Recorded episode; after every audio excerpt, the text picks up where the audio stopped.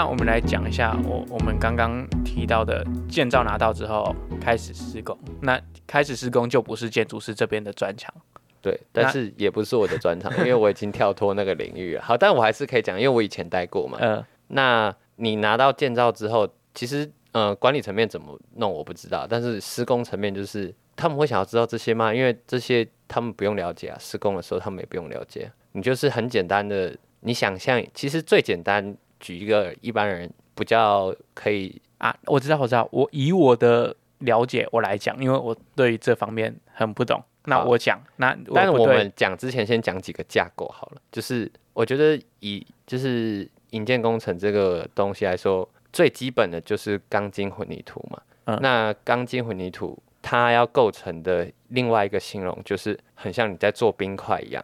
你冰块的时候，你要你要让它融成冰，那你外面要有一层壳。壳就是我们最最重要的，就是呃施工的模板。嗯，那水就是混凝土，可是你只有加水不够，所以你要给它一点骨头，嗯，让它变硬。那变硬就是钢筋。嗯，所以建筑这三个最重要的材料跟它的工法就是钢筋、模板、混凝土。所以我以一个比较简单的方式讲，就是刚刚形容的那样。我用我的方式解释一下。好，好，一块地建造拿到之后，最先要做的事情整地嘛。嗯，你整地整完，有地有地下室就挖地下室，就开始挖土；没有地下室就直接也是要挖，把基础把基础做起来。对，然后基础做起来就是开始做梁跟柱跟墙嘛。对啊，但梁跟柱跟墙要怎么做？就像所长刚刚讲的，像做冰块的原理一样。嗯，钢筋主立起来，然后再立模板，然后再灌混凝土。嗯，对，然后再拆掉就变成了我们的墙，或者是柱子，或者是天花板。对。然后就他，我记得你们是一层一层慢慢做上去嘛？呃，如果最基本的，现在讲最简单的就是一层一层，对，一层一层搭上去，然后搭完各层的。哎，你们是会先做梁柱墙，梁柱再做墙，还是没，没有没有？就是通常要一体成型的原因是因为会怕漏水。嗯嗯，然后嘞。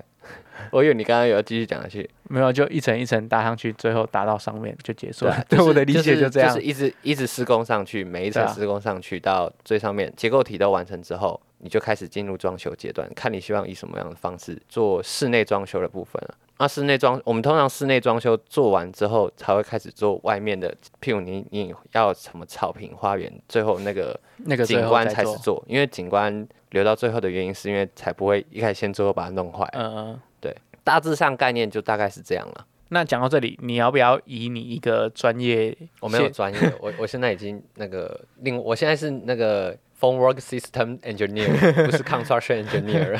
我以你一个相对专业好的人来讲，你要不要跟听众讲买房子要注意哪些地方？我觉得你说你说你要买之前，还是你已经买了？买要验屋，验屋。买之前要验屋，是不是？对。我觉得我们最常见几个问题就是。如果假设你是地板已经贴好瓷砖了，嗯，或者是大理石，不管什么，你一进去的时候，你就拿一根硬币，随便，不要硬硬币太慢，你就拿一根呃金属棒，嗯，我不管你去哪里生金属棒，我们通常都用钢筋，嗯，那你就一直敲，每块都敲，哦，然后敲的时候四角都要敲，嗯，就是你假设这一块瓷砖，那你就这四角都敲，中间再敲一次，嗯，如果你觉得它是空的，声音会不一样，对，你就会听到。你就会感觉到它是中空的，嗯，那那一定要换掉，因为你最后那一块瓷砖会爆掉，哦，那你爆掉就是不能只换一块，一定旁边的爆了，嗯、所以你就会花很多钱。嗯、可如果你在一开始验屋的时候遇到这个问题，你叫他换，他就会换，嗯、因为而且而且而且他也不会只只，他不能只换一块，嗯，所以他一定是周围都要换掉。嗯、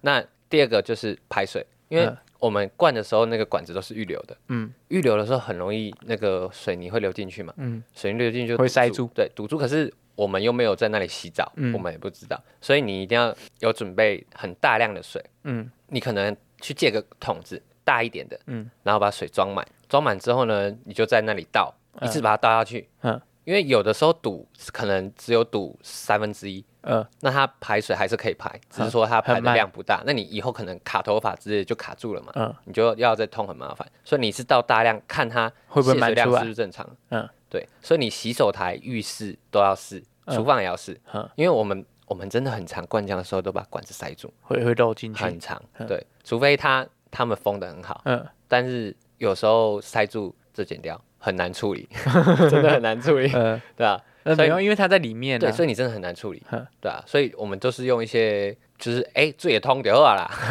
这样子就再解决。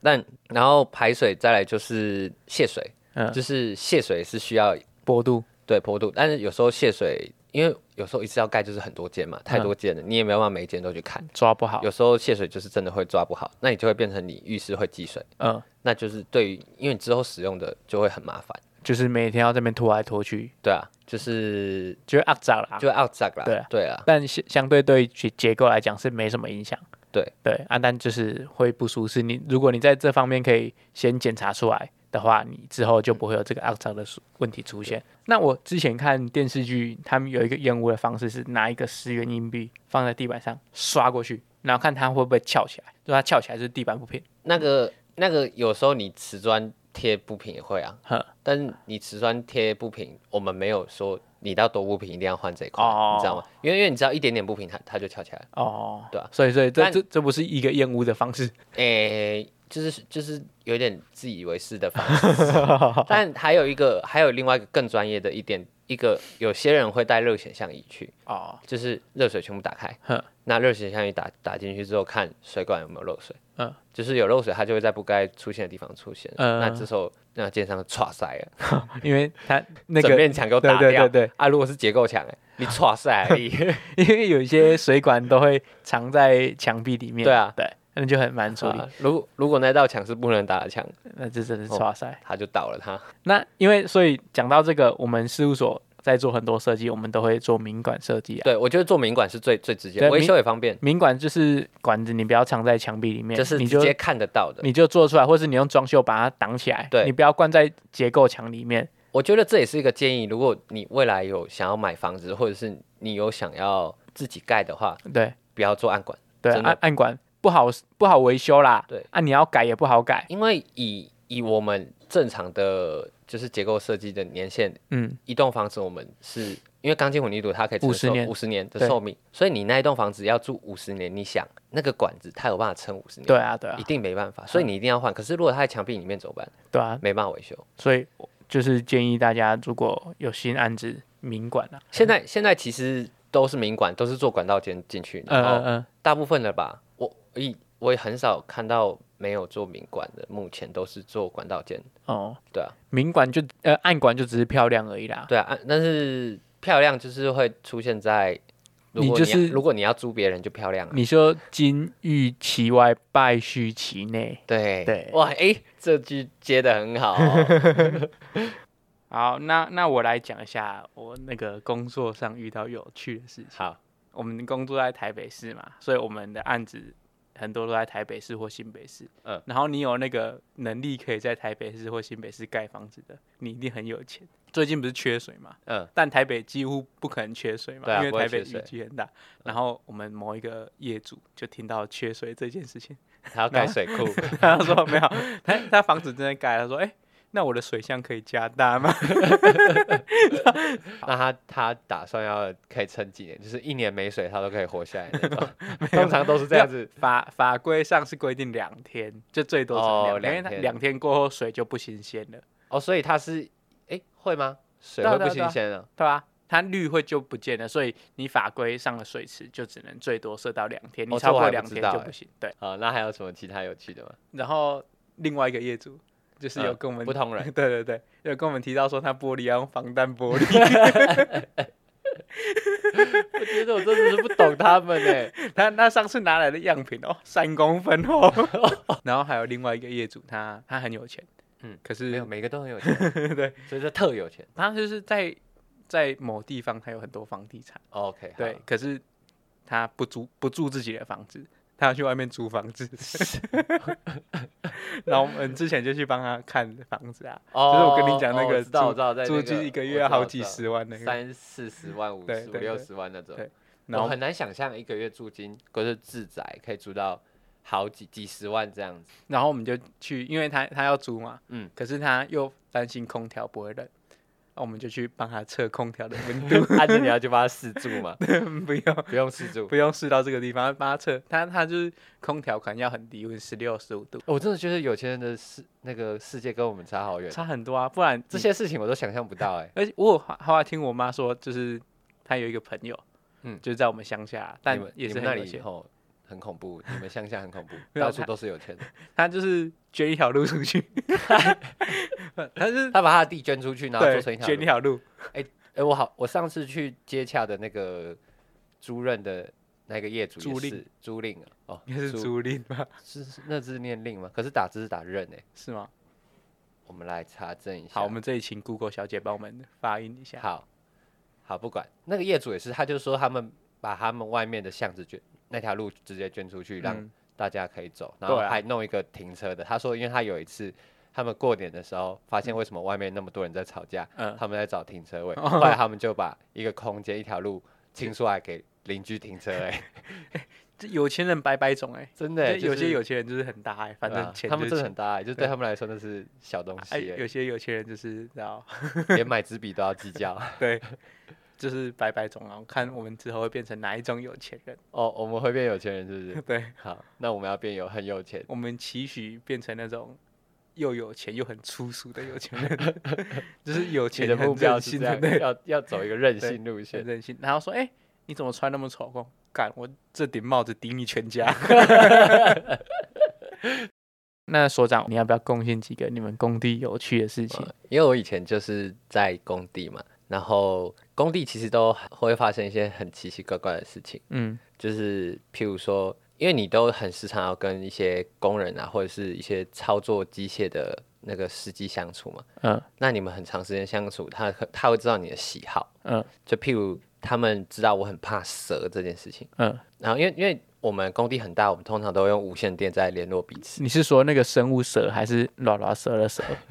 我喜很怕那个生物那个蛇。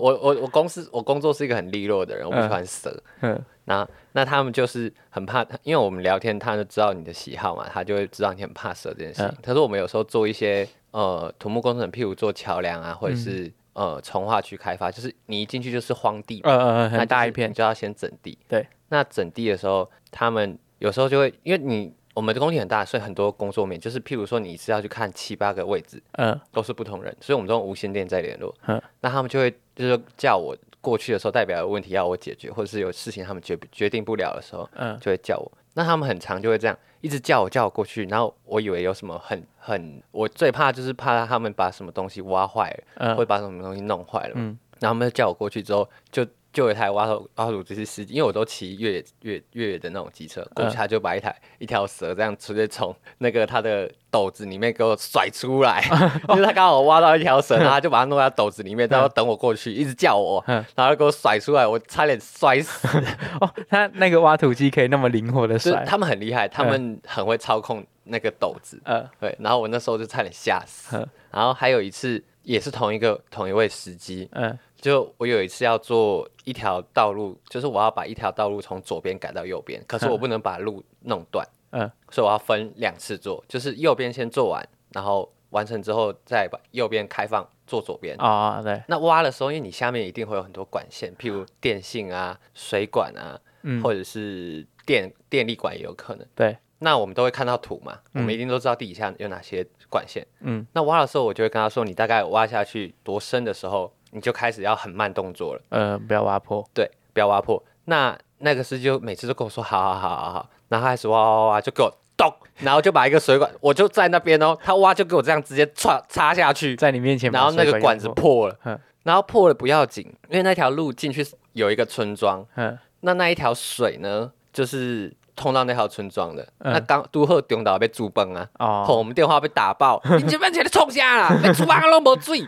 然后我这次电话接不完，嗯、一直被叫，然后我我也没有办法责怪那个司机啊，嗯、因为他哈也不我我知道他不是故意的，他可能是不小心的，嗯、那我那一天就是非常的那个接受很多那个居民的怨恨，嗯，因为他们要煮饭的时候都没水，然后。因为他要出来，他们要离开那个村庄，也会经过我们那条路。那我就在那边想办法把那条水管修好、处理好。那他们过来的时候，都会再干掉我们一次，超不爽。要是我一定干。对，但是也是没办法，嗯，反正就发会发生这种很类似、很奇怪的事情。你刚刚说到你们工地都很大嘛，嗯，那我想到我们有一个朋友阿平，他是不是在工地的一块池子里面养自己的鱼？对，他那个整地的时候，他挖一个洞，挖一挖一个池子，他就自己叫怪手司机挖一个池子，然后去抓抓鱼，把它放进去养。为什么你们工地的权责可以那么大？因为因为因为因为其实我们。要解决问题的时候，代表我们可以决定很多事情。嗯，就是我们的工作就是解决问题。但你你有时候你没有太多的时间去回报那件事情，你当下就要做决定了。所以，我们其实，在工地现场的工程师的决定权很大。我以前是这样啊，就是很多事情我们都可以决定。那你你叫他去挖一个洞，理工，哎，你可以帮你去帮我挖一个池子。嗯。他可能会以为说那里要蓄水啊，oh, 就是我有什么水要接过来，他，他也不知道要干嘛，因为他不知道我挖那个池子要干嘛，嗯、那你就可以指使他去做你想要做的事情，然后你就最后拿鱼回来放。那你可以叫他们堆沙雕吗？堆沙雕可能不行，因为他会觉得这不合理，他会觉得这很不合理。欸、我那时候听说，呃，工地的焊接工跟吊车司机薪水很高，对对对，因为非常高，因为焊接是一个。嗯，很很技术性的工作，就是第一个它不容易养成，呃、就是你不容易变成一个很厉害的焊接工，你一定要花很多年的时间，哦、因为焊的时候，你想象一下，焊的时候，如果是你要由下往上焊，那个那个东西是怎么这个怎么形容？在天花板上面，呃呃、所以等于你那个焊条会滴，就是你你的焊的东西会滴下来，你要，你要抬头焊，对，但是你你要怎么让它不要滴下来，一直在那一个那一个焊道上面是不容易的事情，呃、不容易，那你要。焊上去就算了，就是焊，如果你没焊好，你的焊点不漂亮，那个结构就会影响，对，会不，你强度会不一样，嗯，所以是要做，你焊完是要做检核的，对，那你如果检核没过，你要重新焊一次，那要花很多钱，哦，对，因为你已经焊上去了，哦，全部全全部重焊就很所以所以大家是都只会找信任的焊接工，对，但吊车司机为什么那么高的原因，是因为价，我说薪水那么高原因，是因为就是有时候吊东西它。我有时候不确定这个东西能不能做，或者是吊不吊得上去，嗯、或者是这个距离我没办法把握，都是由他们判断的。哦，他们他们会直接跟我说可行或不可行，就是以他们经验，所以他们的经验很很重要。嗯，就是我们也是仰赖他们的经验。而且吊车其实蛮危险的，很危险，因为其实今年发生过很多吊车翻掉的事件。嗯，就是整整台，因为那个吊车很大，吊车一台大概我们都是用。几百公吨在算的，嗯，你就知道那有多大，嗯，所以那翻掉是一件很恐怖的事情。那吊车司机他吊车应该不是自己的吧？不是自己的，对，就是有有都是一定要有公司的。然后你讲到吊车，我又讲想到一件很悬的事情，嗯，以我第一个案子，那时候我刚出社会，在做桥梁，嗯，那那个桥梁是从平地要到一个半山腰，嗯，所以它是有一点斜上的嘛，嗯，那桥梁我们的那个梁。就是用钢梁下去煮的，嗯、我们不是用呃钢筋混凝土去灌，去灌，所以它是一节一节掉，很像乐高一样把它拼起来嘛，组合起来。那那个那个山坡地呢，原本是公墓，嗯，所以所以我们有把一部分的公墓就是迁移走，嗯、但是保留就是不会用到的都没有迁移嘛，嗯，所以就是是在一个比较呃比较气场比较阴的情况，对阴的情况下施工的。但我以前不信这些，嗯，但。那时候就发生一件很悬的事情，因为你从平地到半山腰，大概好，我举个例子，有十节要掉，嗯、那你掉到第九节要掉第十节要完成的时候呢，嗯、就是用两台吊车把同同一台同一个结块吊起来，嗯、然后你要组组下去的时候，突然两台，因为吊车上面都是电脑在控制的，嗯，它会帮你计算重量，嗯、所以我们重量也都算过啊，那两台一定吊得过去，嗯、距离也都算好了。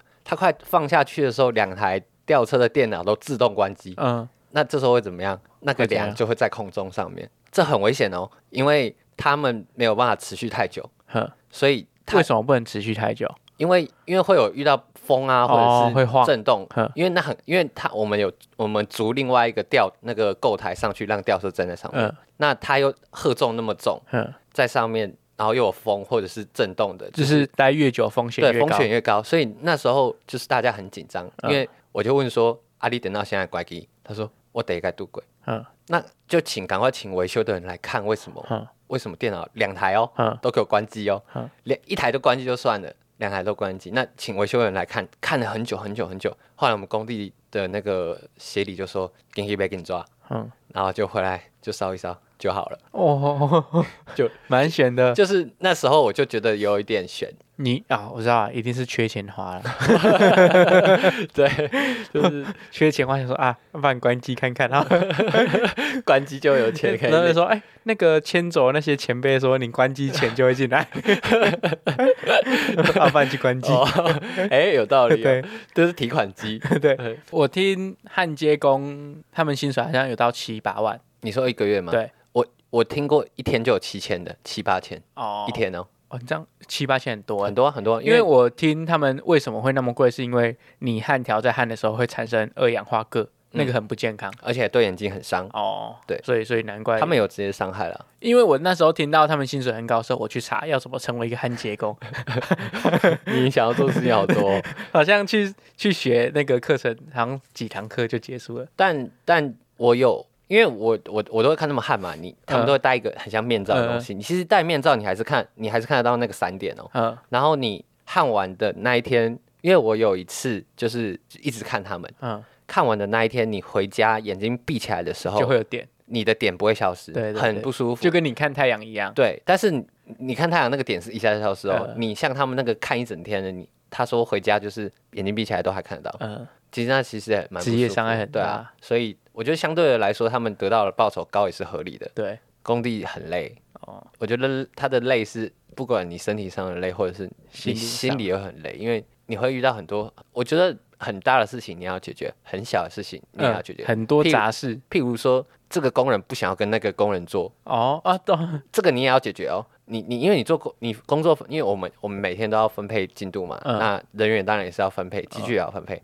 那你分配的时候，你不会想那么多啊？想说谁跟谁不合，谁跟谁关我什么事啊？嗯，我就是谁要到那里，我觉得他在那里才可以发挥他最大的希望，就分配。嗯，没有一一分配过去，就吴先生就扣你过去说，我就说怎么了吗？他说我摆着，啊，就把它换掉，换掉。但是但其实他可能在那里是才是最适合的，因为他才能在那里做那件事情，达到最大效率。那也是要他工作能力很好，他才能这样吧？没有啊，就是其实我们能用的能力，就是你说。在工地的工人要有工工作能力很好的有，嗯、但是真的不多哦。对，但是你就是在有限里面的选择里面做一个最优化的安排，哦、你懂吗？我我听过最多的是那个啦，就是服务邻居，那个叫什么？敦亲睦邻。敦亲睦邻，一定要敦亲睦邻。我听过最多的是敦亲睦邻，就是有有邻居就觉得工地很吵，他每天打电话去检举。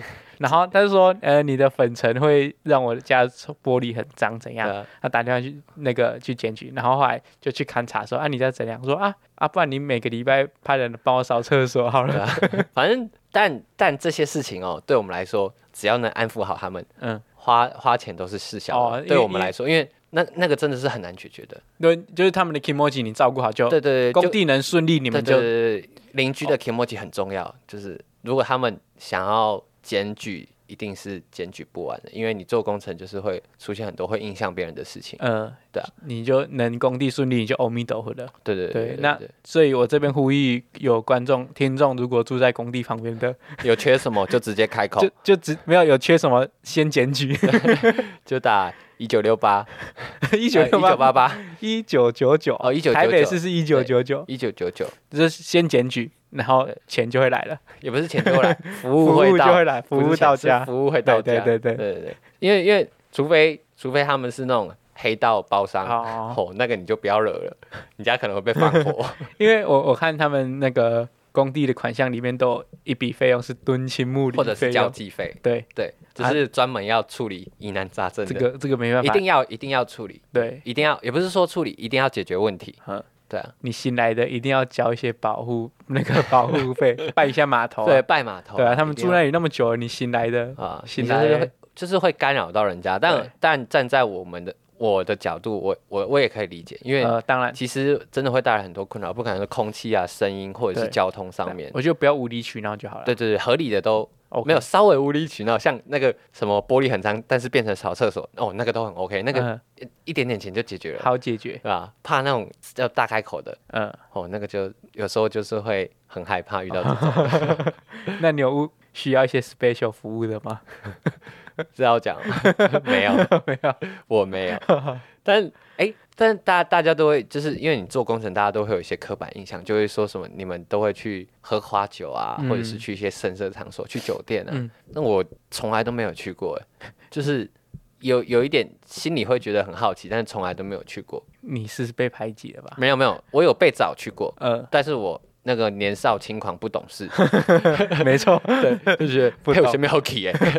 现在现在也我没想去，现在也不想去。我现在也真是年少轻狂，因为因为我觉得有那个利益关系很很很恐怖哦。因为你去拿拿人手短呐，对啊，你就做事情就没有办法很那个。一板一眼的做，对。对啊，你就要你就要进入一些灰色空间，我觉得那就是在工作上面不好的事情，而且去就回不回不去了，对啊，你一开先例那个就回不去了，所以你看公务人员里面呢、啊，每次每年就是不管是高考或是补考啊，嗯，或每次那个缺额最多的就是我们土木类的，是啊，超多，每年都有时候还收不满哦，嗯，就是。太多人就进去土城看守所了，哦，真的很多啦，就是收那个几万块，然后就就被关啊。那个那个真的没办法。对啊，但是我又觉得你要有志气一点啊，你要拿就是拿那种我拿了这辈子就不愁吃穿的。但也要找了三，你要是你的工作能那么大，对不对？哦，做久了多大？哦，因为我我们就是呃以经验你累积，就是我们经验越多越值钱的。嗯，所以你意思决定的事情就越大。你的意思是说你现在还蹲在下面，你等？也没有，我现在可以决定的事情也很大。你要大佬，但我不是那种人，因为我我之前也有就是做过采购嘛，就是做工程采购，然后也是有就是厂商直接明示，嗯明示说他要包多少，嗯然后这案子给他，嗯然后我还是直接就很明确就拒绝了。对，然后我就说你那些钱直接在工程款里面扣掉，就是。就是你的报价的直接金额里面直接扣掉，你利润还剩那么多，他就直接，他他就直接要扣，因为其实他其实已经是当时候的最低价，只是我还想要再跟他砍他的价钱而已。对，但后来他就是鼻子摸摸，又又又把价钱降更低，他一定很干，本来可以收更多，对他一定很干，所以都会有一些，就是也也也是会有一些，就就即便现在已经二零二零二零二一了，还是会有一些一些。像我刚刚说的诸如此类的事情发生，就是，但是我们持续有在进步啦。但我我觉得里面，我觉得可以让事情顺利的推进，多少都会有啦。对啦，但拿钱就要办事啊，不要拿钱又不办不办事。所以，但在我价值观里面，我是不接受收钱的。我的我的意思是，我的意思是说，呃，在正常范围内，你不要违反，就是有危险或怎样。但如果你这个为了给你一些钱，然后你可以让顺事情顺利一点，你懂那个意思吗？不懂。就是在，就是我给你钱，但是你做的事情也不会违反到整个你的价值观。你给我一些钱，先给我啊，就有点关说的感觉，就关说关说说说啊，你让事情顺利一点，就有点像敦亲睦邻一样。我给你钱，你是你就不要在那边吵我。哦，对啊，我觉得多少都会有一点啊，就能睁一只眼闭一只眼，让这件事情顺利一点，我觉得无所谓。我觉得是只要事情在正确的方向走都是无所谓，但是很多时候就是其实。没有在往正确的方向走。对啊，你但你不要给我钱叫我偷工减料，这真的是没办法啊。我但你说业界现在还有没有这些事情？一定有啊，有啊。但是我觉得这生态就是因为这样而很不健康。那你要你要不要以你那个工程工程界叫什么？你抬头什么？要不要你以在你工程上的实务来讲，你对于新闻上爆出那个桥梁里面挖出保丽龙，你有什么看法？你哎、欸，那个是很久以前的新闻了吧？对，围观大楼那时候倒的时候也有，也有。但我必须说，那个时候不知道是多久以前的了。哼有的时候柱子里面真的会放保丽龙，因为那是没有结构行为吗？没有，因为要减减轻那个结构的重量。但是其实它其实它结构设计的那个那个强度是够的，对，强度已经够了，所以他们、嗯、我们会开始减重。嗯，所以有一些真的会放保丽龙，譬如天你呃天花板有时候也会有保丽龙。嗯，因为。不用那么重，但是一结构已经够了。可是你刚刚说会出现什么沙拉桶、保利龙，嗯，那个吼就是真的是意外啦。没有，也不是意外，就是我觉得有些就是他们会想要偷鸡摸狗啦，但以为不会有人发现，或者是都觉得没事，但其实所，所以你觉得结构强度够？之下的啊前提下面，你放什么东西都无所谓。图说里面如果有写就可以放啊，如果没写就是。你说图说会写，你可以放保利龙。会会会会。图说里面有时候会说这里要做硬质保利龙的那个减轻哦。对，如果图说里没有写，我们就会放啊，啊没写就是怎么写怎么做嘛。哦，照图施工最安全。按图施工，对啊，因为不要说自己在那边自作主张，因为你按图施工，负责人就不是你嘛，就是你啊。好啦，那相信这样以我们两个乱专业的 工程师跟不专业的建筑师，而且那个流程跑很乱，对，不专业的主持人，我们昨天在尝试 Clubhouse 的直播。我们又发现另外一个缺点，什么缺点？是我们就是如果没有讲稿的情况下，我们根本不会问问题。对，哎、欸，但我后来就是你女朋友小方糖就给了很多建议，对啊，这时候我就觉得好实用哦，对啊、就是那个问题我们当下怎么都没想到。但这个其实我觉得有点是，呃，你现在好好当局者迷。哦，对对对对，对，对，我们自己没办法，旁观者清，对啊，真的，就是我就是我们在。录 podcast 当下，我们也没办法想象很多对应，但我们回去听的时候，想说，对，对对对，我这里应该要这样回啊，对啊，然后，哎、欸，为什么我没接？对，就很后悔。这个梗我总，这个梗我总没接到。啊对啊，这没办法，就是，就是，但是会越来越进步了。对啊，这就是在我们实验的路程上会越来越进步。好，那今天本集的实验就是很实用的实验，就是大家帮我帮实验家想一个他的事务所的名字，对，帮我的事务所想一个名字，对，请大家。踊跃的投稿，然后还有一个福利啊，就是如果你有考建筑师的话，可以把图寄到我们的 email 里面，或者是你直接找 Michael 联系他，可以他会给你一些很诚恳、很忠心、很有用的建议。我自己觉得有用的建议，他会帮你改啦。对啊，啊，如果你想要我帮你改，可以，我也会改。好，好，那我们这一集就这样结束了。好了，希望大家对建筑这个产业有一些了解啦。对，谢谢大家。我是 Michael，我是 Emo。一模一样的 emo，我我看他们有的时候都会在配乐的时候讲话，然后就咔。